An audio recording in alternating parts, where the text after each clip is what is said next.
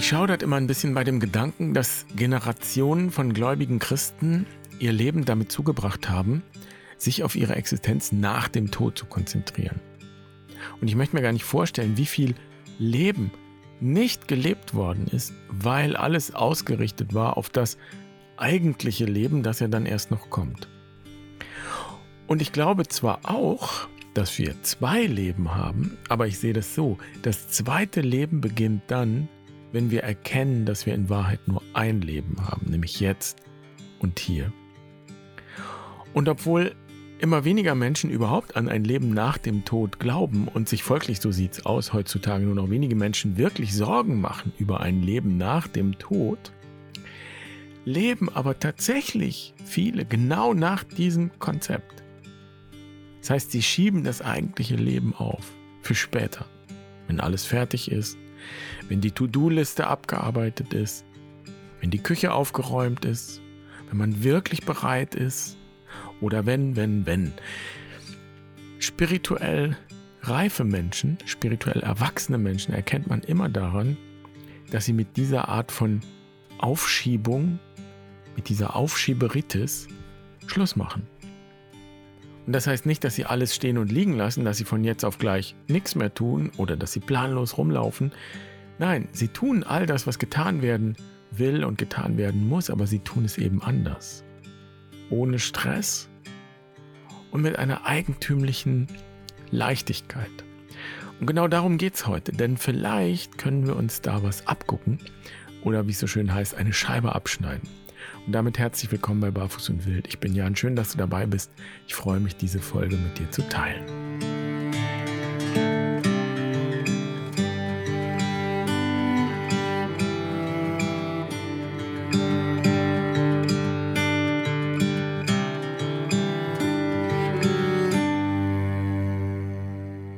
Eine der Pflanzen hier bei uns, die mich am meisten fasziniert, ist der Baldrian. Vielleicht hast du noch nie einen Baldrian gesehen, aber höchstwahrscheinlich von ihm gehört, denn jedes Kind weiß, dass Baldrian die Nerven beruhigt und uns gut schlafen lässt. Und diese Wirkung kommt aus der Wurzel. Über der Erde ist der Baldrian ganz unscheinbar, also keine besonders auffälligen Blüten oder Blätter und auch kein besonders aufregender Duft. Man muss schon zweimal hinschauen, um ihn nicht zu übersehen. Solltest du aber mal versuchen, einen Baldrian auszugraben, dann wirst du sehen, das ist kein ganz einfaches Unterfangen, denn der Baldrian hat eine sehr große Wurzel. Und groß heißt nicht, dass es so eine dicke Wurzel ist, wie so eine Rübe halt, so eine Möhre, sondern groß heißt in diesem Fall, dass es ein sehr weitläufiges Wurzelgeflecht ist. Sehr fein verzweigt. Und zum einen ist das ein schönes Symbol für die Wirkung des Baldrians, denn er wirkt ja beruhigend auf die Nerven. Und dieses Wurzelgeflecht ist wie ein Spiegel für unser Nervengeflecht. Und zum anderen ist der Baldrian ein schönes Symbol für Menschen, die auch so geerdet sind, die gar nicht besonders auffallen und doch eine ungeheure Festigkeit haben und Standhaftigkeit sozusagen. Und spannend ist, die beruhigende Wirkung von Baldrian ist erst seit dem 18. Jahrhundert bekannt. Also mit dem Beginn der Industrialisierung ist diese Wirkung bekannt geworden. Das heißt, vorher brauchte man offenbar keine solche Beruhigung und Nervenstärkung. Unsere Vorfahren im Mittelalter und noch früher, die haben den Baldrian nicht als Beruhigungsmittel verwendet, sondern als, ja, ich würde sagen, Beziehungshelfer. Mann und Weib sollen es in Wein nehmen, das macht gut Freundschaft, heißt es. Das heißt, der Baldrian hat eine amphetorische Wirkung, abgeleitet von der griechischen Amphore, also diesem Gefäß mit zwei Henkeln. Der Baldrian beruhigt die Unruhigen und regt die Erschöpften an. Also man könnte so sagen, die Wirkung des Baldrian ist eine Art Fokussierung. Er bringt uns in unsere Kraft. Und das bedeutet, er bringt uns ins Hier und Jetzt und lässt uns ganz da sein. Und ich erzähle das, weil genau diese Qualität, ganz im Hier und Jetzt zu sein, nicht nur eine der zentralen Übungen so gut wie aller gesunden spirituellen Traditionen ist, sondern auch das, was eben in unserer Kultur und in der christlichen Tradition, so wie sie sich entwickelt hat, eines der größten Probleme darstellt. Es fällt uns ungeheuer schwer, einfach zu sein, hier im Hier und Jetzt, im Hier und Jetzt zu sein. Sondern wir leben gewissermaßen immer in der Zukunft. Wir haben ein sehr starkes Mangelbewusstsein. So wie es jetzt ist, gibt es Mangel. Es ist noch nicht so, wie es sein sollte. Und dann jagen wir meistens irgendeiner Vorstellung nach, wie die Dinge sein sollten. Und wenn es schlecht läuft, dann läuft das Ganze auch noch mehr oder weniger unbewusst ab. Und das ist ja eine Ursache, warum so viel Stress entsteht. Und jetzt kann man sich ja äußerlich von der Religion abwenden, tun ja auch viele von der Institution abwenden, aber wir ändern damit noch nicht, dass auch unsere Spiritualität nun einmal geprägt ist. Und dann macht es Sinn, dass zwar immer weniger Menschen an ein Leben nach dem Tod glauben, dafür aber auf ein Leben vor dem Tod hoffen. Und das beginnt dann irgendwann wenn endlich alles dafür bereit ist. Vielleicht kennst du diese Geschichte von Heinrich Böll, die Anekdote zur Senkung der Arbeitsmoral, und die macht ziemlich gut deutlich, worum es hier geht. Also da ist ein Tourist im Urlaub am Meer und trifft auf einen Fischer, der dösend am Hafen in der Sonne liegt. Und sie kommen ins Gespräch. Der Tourist interessiert sich für die Tätigkeit des Fischers, ob er denn schon fischen war. Ja klar, heute Morgen. Ob denn der Fang gut war? Ja, sehr gut, sehr gut. So gut, dass der Fischer seine Familie davon sogar ein paar Tage wird ernähren können. Und der Tourist wundert sich, warum denn der Fischer nicht nochmal rausfährt. Ja, wozu denn? Naja, um mehr Fische zu fangen? Aha. Und dann ja, dann könnte er mehr verkaufen. Und dann würde er sich ein neues Boot kaufen. Und dann könnte er die Fangquote erhöhen. Und dann könnte er ein zweites Boot kaufen. Und irgendwann könnte er eine ganze schwimmende Fischfabrik besitzen. Ja, und wozu das Ganze? Ja, dann könnte er irgendwann endlich einfach ganz in Frieden hier am Strand liegen und die Sonne genießen. Ja, sagt der Fischer, das tue ich doch gerade. Und klar, das ist Zivilisationskritik. Aber ich glaube, dass wir eben spirituell betrachtet genauso geprägt sind. Wir haben alle so einen kleinen Touristen in uns, der uns antreibt. Und wir haben den wahrscheinlich einfach deshalb, weil wir in dieser Zivilisation leben, in dieser Kultur. Und es wäre seltsam und bemerkenswert, wenn das nicht abfärben würde. Also jedenfalls ist mit so einem Antreiber zu rechnen. Und das ist die spirituelle Prägung, die wir eben hier haben. Und mit der müssen wir uns ja nun mal auseinandersetzen. Und es ist auch ganz gleich, wie sich dieser Druck äußert. Ich kenne das so, dass ich manchmal so einen Anfall habe. Ich will jetzt gar nicht von einem Panikanfall reden, aber einfach mal von einem Anfall. Wenn ich an meine To-Do-Liste denke, dann werde ich ganz nervös dann habe ich das Gefühl, ich muss sofort aufspringen, muss sofort anfangen, obwohl ich vielleicht eigentlich gar nicht mehr kann, weil ich einfach vielleicht müde bin. Aber da ist ja noch so viel auf der Liste. Und früher war das Gefühl viel schlimmer, bis sich irgendwann eine zweite Qualität dazugesellt hat.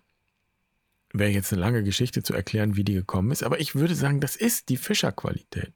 Die gibt es auch jetzt. Und die hat erstmal auch, neben vielem anderen, nur mit der Erfahrung zu tun, mit der ganz einfachen empirischen Erfahrung, dass die To-Do-Liste niemals leer geworden ist, bis heute. Irgendwas steht immer auf der To-Do-Liste. Und seit mir das klar ist, bin ich schon mal überhaupt ein bisschen entspannter. Weil ich zumindest nicht mal diesem Ideal hinterherrenne, möglichst viel, möglichst schnell zu erledigen von der To-Do-Liste, damit dann, wenn sie endlich abgearbeitet ist, dann kann ich entspannen. Also die Wahrscheinlichkeit, dass die To-Do-Liste leer wird, die ist so gering. Ich fürchte, die wird überhaupt erst ganz leer, wenn mein Leben endet. Das heißt, wenn ich an die große Schwelle trete am Ende meines Lebens, denn an dieser Schwelle wird alles, was noch zu tun wäre, tatsächlich irgendwann bedeutungslos. Der Handlungsradius wird immer kleiner. Aber bis dahin werde ich mit einer To-Do-Liste leben. Und wenn ich die Idee aufgebe, ich könnte irgendwann fertig werden, dann wird Kapazität frei. So erlebe ich das. Kapazität, mich mehr dem Hier und Jetzt zuzuwenden. Und dann das zu tun, was eben möglich ist und was vielleicht naheliegend ist. Ich kann anfangen, Prioritäten zu setzen. Und interessant finde ich, dass gerade Menschen, die etwas sehr Schlimmes erlebt haben und die das Leben an Grenzen gebracht hat, vielleicht weil sie selbst todkrank waren oder weil sie jemanden verloren haben oder weil sonst eine Katastrophe in ihr Leben eingebrochen ist, die in dem Moment alles relativiert hat, was sie auf der To-Do-Liste haben. Dass gerade diese Menschen oft anders auf die Dinge schauen und auch ein Stück von dieser Fischerqualität entwickeln. Baldrian-Qualität, wenn man so will. Und eigentlich kennen wir das alle. Menschen, die noch halbwegs alle fünf Sinne zusammen haben, würden ja nicht auf die Idee kommen, wenn sie die Nachricht bekommen, dass jemand gestorben ist, vielleicht jemand, den sie wirklich, der, der ihnen was bedeutet hat, dann würden die doch nicht auf die Idee kommen, noch schnell die Spülmaschine auszuräumen und noch die nächste Waschmaschine anzumachen. Mindestens wäre klar, dass, dass es ein Ausweichen ist. So, und jetzt kannst du natürlich sagen, ja, Moment mal, das ist ja auch eine extreme Situation. Ist es auch. Aber wir könnten ja auch mal fragen, warum wir uns eben nur in einer solchen extremen Situation erlauben, die entsprechenden Prioritäten zu setzen. Warum eigentlich nicht auch sonst im Alltag, ohne Katastrophe, in ganz alltäglichen Situationen die Prioritäten setzen? Wenn wir in der Familie alle zusammenkommen um zu essen und uns auszutauschen über den Tag. Und dann gilt es, den Raum für diese Qualität zu schaffen. Dann könnten wir auch sagen, okay, die Zeit ist begrenzt. Die Spülmaschine kann ich auch nachher noch ausräumen. Die Waschmaschine kann auch warten, den Flur sauge ich später. Jetzt ist wichtig, dass wir zusammenkommen. Und das ist der Punkt, auf den ich hinaus will. Der Fischer in der Geschichte hat ja auch nicht gesagt, dass er nie wieder fischen gehen will. Er tut das, was nötig ist. Und er schafft Raum für das, was der Tourist eben erst in der Zukunft erwartet. Er lebt einfach. Er genießt das Leben. Und das und ist mal wieder das Zauberwort, scheint mir. Wenn ich das andere Beispiel weiterdenke, wenn jemand gestorben ist, und wenn es dann natürlich nicht dran ist, zu feiern oder in den Urlaub zu fahren, sondern jetzt ist es dran, zu trauern, dann bedeutet das ja nicht, dass das andere Haushalt, normales Leben, Feiern, Urlaub etc. erst wieder möglich ist, wenn die Trauer aufhört. Alle Trauernden wissen, dass die Trauer nie endet. Du trauerst dein ganzes Leben lang. Trauer kann sich aber verändern. Und dann trauerst du und trotzdem, irgendwann, wenn die Zeit dafür reif ist, wirst du auch wieder feiern und das Leben genießen. Das wäre sehr gesund. Das heißt, der alte Spruch, erst die Arbeit, dann das Vergnügen, der ist eigentlich Quatsch. Vielleicht auch ein bisschen gefährlich. Das ist so ähnlich Quatsch wie die berühmte Work-Life-Balance, so als wäre Arbeit nicht Leben, als gäbe es einen Gegensatz zwischen Arbeit und Leben. Ist doch ein seltsamer Dualismus, der sich da eingeschlichen hat. Und wo kommt dieser Dualismus her? Woher kommt die Idee, dass das Positive, der Genuss, die Freude, das Glück, die Qualitäten, die wir uns wünschen, dass das erst kommt irgendwann eines Tages? Ich habe da mal wieder so einen Verdacht und alle, die regelmäßig hier dabei sind, die ahnen schon, was jetzt kommt. Das ist auch die christliche Erlösungsspiritualität, die unsere Tradition in den vergangenen Jahrhunderten geprägt hat und die uns immer erzählt hat, dass wenn wir irgendwann am Ende durch dieses Jammertal des Lebens hindurchgegangen sein werden, dann kommt das gute Leben, das ewige Leben. Da werden wir dann ganz glücklich und zufrieden sein. Und deshalb ist es notwendig, dass wir uns jetzt anstrengen und schön brav sind und unsere Bedürfnisse zurückstellen und einfach gut abliefern. Und dann kommt eines Tages die große Erlösung. Das ist genau das Gegenteil von dem, was Jesus gelehrt hat. Der hat gesagt, jetzt ist die Zeit. Das Reich Gottes ist da. Es ist schon da. Das gute Leben ist da. Es beginnt jetzt. Und Jesus ist gekreuzigt worden, weil das politisch betrachtet eine Art subversiven Widerstand hervorgerufen hat. Leute haben einfach nicht mehr mitgemacht in diesem System. Jesus hat ja bekanntlich auch mit Zöllnern zu tun gehabt nehmen wir das mal als Beispiel. Und das waren ja keine Zollbeamten, die da irgendwo standen am, am, an der Schranke, sondern das waren die Steuereintreiber der Regierung, der römisch eingesetzten Regierung. Und wenn es dann so Geschichten gibt wie die vom Steuereintreiber Zachäus, der sich Jesus anschließt und sein Vermögen aufgibt und denen zurückgibt, die er ausgebeutet hat, dann hat das die Machtstrukturen in jener Zeit in Frage gestellt. Das ist auch ein bisschen Fischerqualität. Da ist auch so eine Chutzpe drin, dieses Spiel einfach nicht mehr mitzuspielen. Also die Botschaft, das Reich Gottes ist da, das war auch ein gewaltloser Widerstand gegen die Ausbeutung bis die Christen selbst die Herrschaft übernommen haben. Und da hat sich die ursprüngliche Botschaft radikal verändert, umgedreht, kann man sagen. Und da kann Jesus hundertmal sagen, das Reich Gottes ist da. Die meisten Christen haben in den vergangenen Jahrhunderten das Reich Gottes nach dem Tod erwartet. Das ist der Himmel, auf den alle hoffen. Und dann ist es nicht verwunderlich, dass Christen in den vergangenen Jahrhunderten selbst zu Ausbeutern geworden sind. Sklaven gehalten haben, Zwangsarbeiter. Also, das ist die politische Seite. Aber was wenig im Blick ist, das ist eben die spirituelle Seite. So wie es aussieht, erleben wir in unserer Kultur, in unserer kapitalistischen Kultur auch eine Form der Ausbeutung.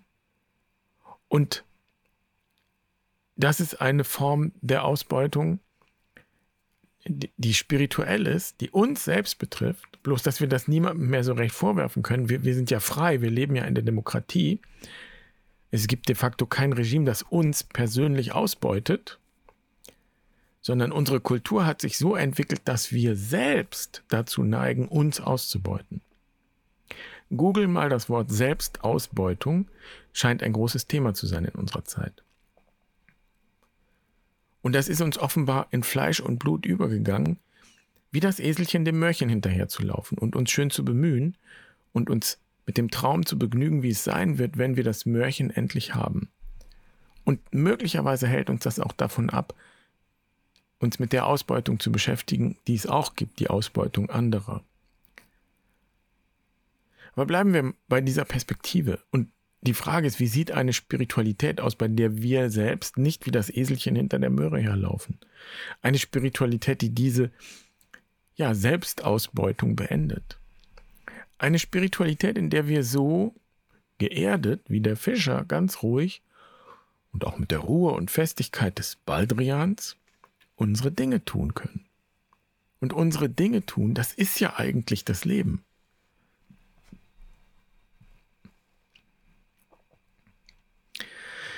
Das erste und wichtigste Merkmal, das für mich so eine Spiritualität kennzeichnet, das ist Verbundensein.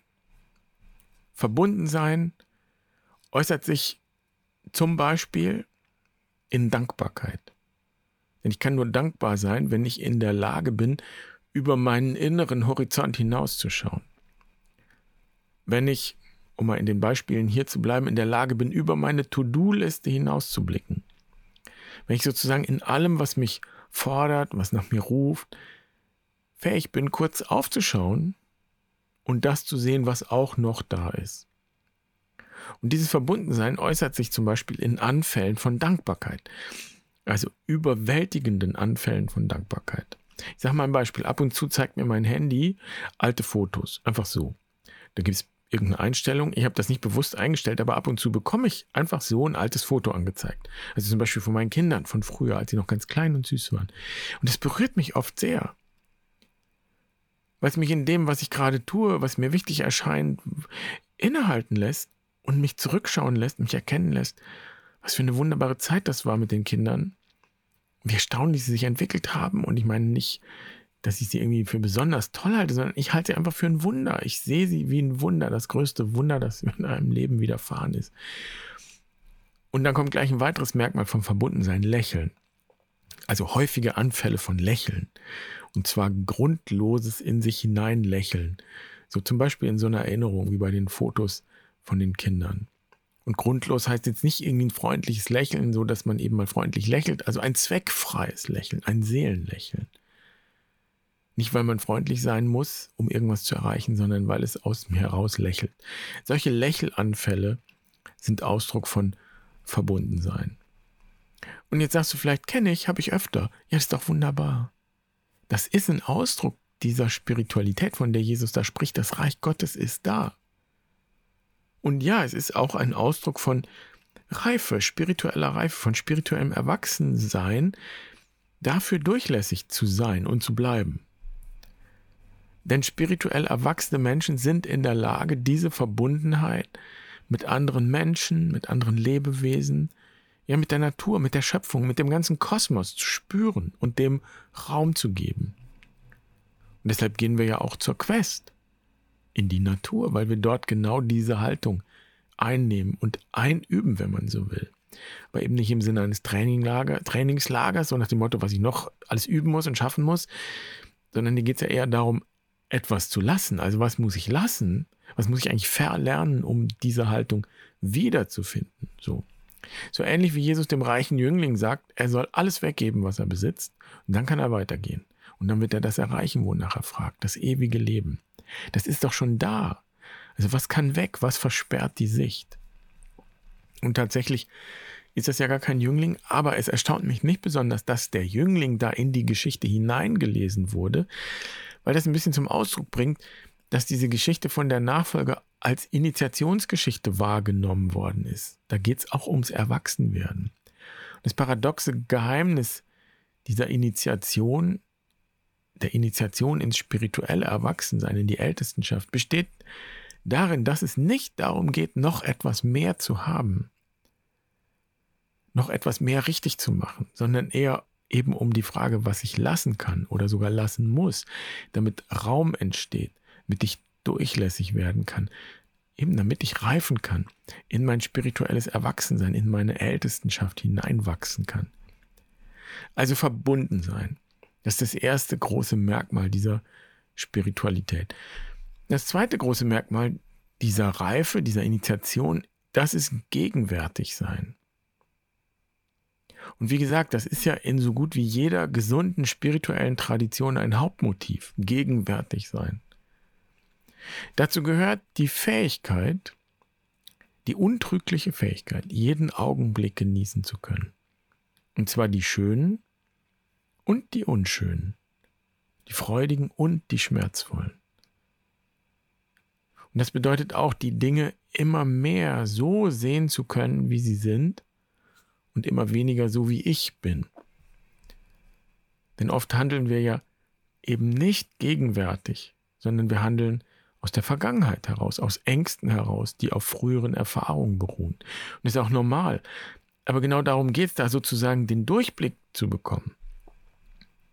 Und deshalb ist eine Voraussetzung für gegenwärtig sein können, die Fähigkeit zur Vergebung und zu vergeben. Es ist nötig zu vergeben. Und das heißt, das wegzugeben, was mich aus der Vergangenheit heraus prägt. Und wenn ich es weggebe, dann lasse ich nicht länger zu, dass es mich prägt. Das bedeutet, ich entidentifiziere mich damit. Also ich bleibe nicht in der Opferrolle. Und das ist kein demütiges Nachgeben, sondern das ist Vergeben. Ich gebe das weg. Das ist Autonomie, das ist Selbstbestimmung. Und mit der Bereitschaft, gegenwärtig zu sein, geht auch etwas einher, das möchte ich mal nennen, die wachsende Unfähigkeit, Bedenken und Sorgen zu tragen. Die wachsende Unfähigkeit, Bedenken und Sorgen zu tragen. Wachsende Unfähigkeit. Da klingt wieder die Perspektive des Verlernens an, die für diese Initiation eine wichtige Rolle spielt. Und diese Art von gegenwärtig sein schafft Raum für die Fähigkeit, die Dinge geschehen lassen zu können. Also nicht dem Irrtum zu erliegen, die Dinge kontrollieren zu müssen oder herbeiführen zu müssen. Es heißt ja so schön, wir können den Fluss nicht anschieben. Macht doch keinen Sinn, der Fluss fließt von alleine. Die Frage ist eben, ob wir das auch so sehen können und ob wir vertrauen können und uns die Kraft des Flusses auch ja nutzbar machen können, uns da ähm, ja, hineingeben können. Und schließlich ergibt sich daraus fast das dritte große Merkmal, das ist Gelassenheit. Verbunden sein, gegenwärtig sein, gelassen sein. Und wenn du jetzt sagst, auch mit Gelassenheit habe ich kein Thema, ich bin immer ganz gelassen, vor allen Dingen, wenn es darum geht, dass etwas getan werden muss. Ich habe ja Zeit. Wunderbar. Wenn du aber natürlich so gelassen bist, dass die Dinge dann nie getan werden, oder es immer die anderen sind, die sie tun, und du nie wirklich beginnst, weil ja immer noch dies oder das oder jenes noch gemacht und besprochen und erwogen werden muss und ich bin noch nicht bereit, dann ist das keine Gelassenheit, sondern es ist irgendeine Art Trägheit. Es wäre spannend zu schauen, wo die herkommt.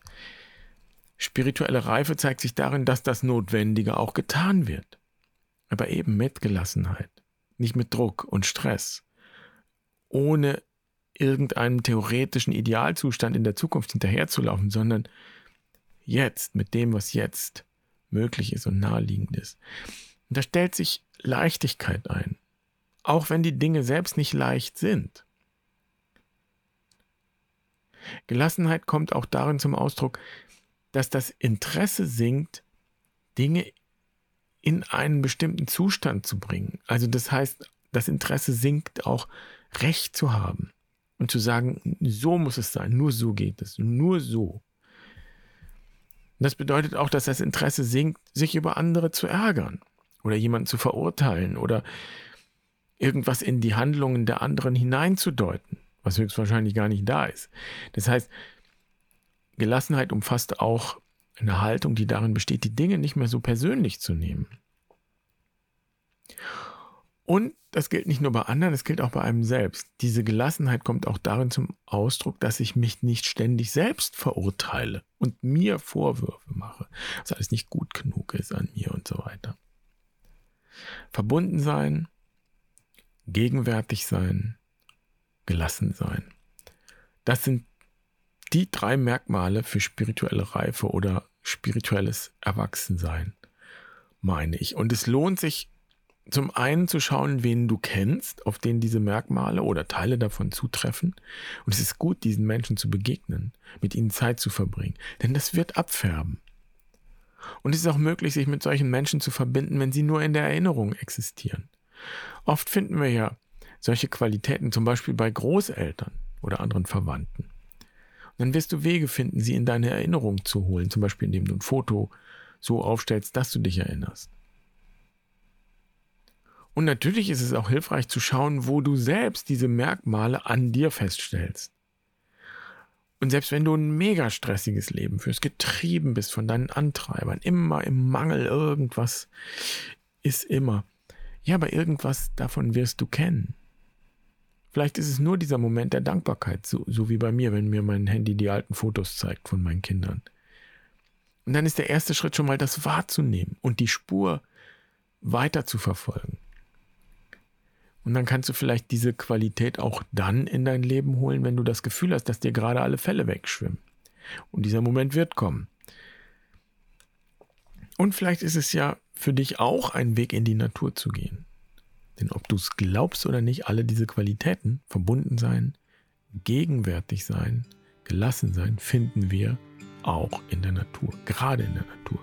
Vielleicht findest du ja einen Baldrian und lässt dich von ihm an das erinnern, was jetzt wirklich wichtig ist, an die Qualität, die du dir jetzt wünschst, an das, was naheliegend ist und möglich ist, sodass du jetzt und hier ankommen kannst, den nächsten Schritt gehen kannst.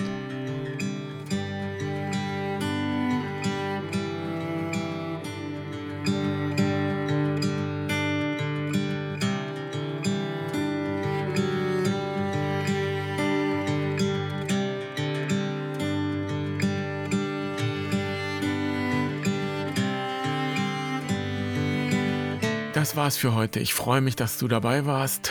Du findest wie immer auf der Website auch eine Frage dazu, eine Journalfrage. Und ich lade dich gerne mal ausdrücklich ein, der Frage nachzugehen, schreibend. Und wenn du magst, hinterlass auch gerne einen Kommentar. Würde mich interessieren, welche Erfahrungen du beitragen kannst zu diesem Thema.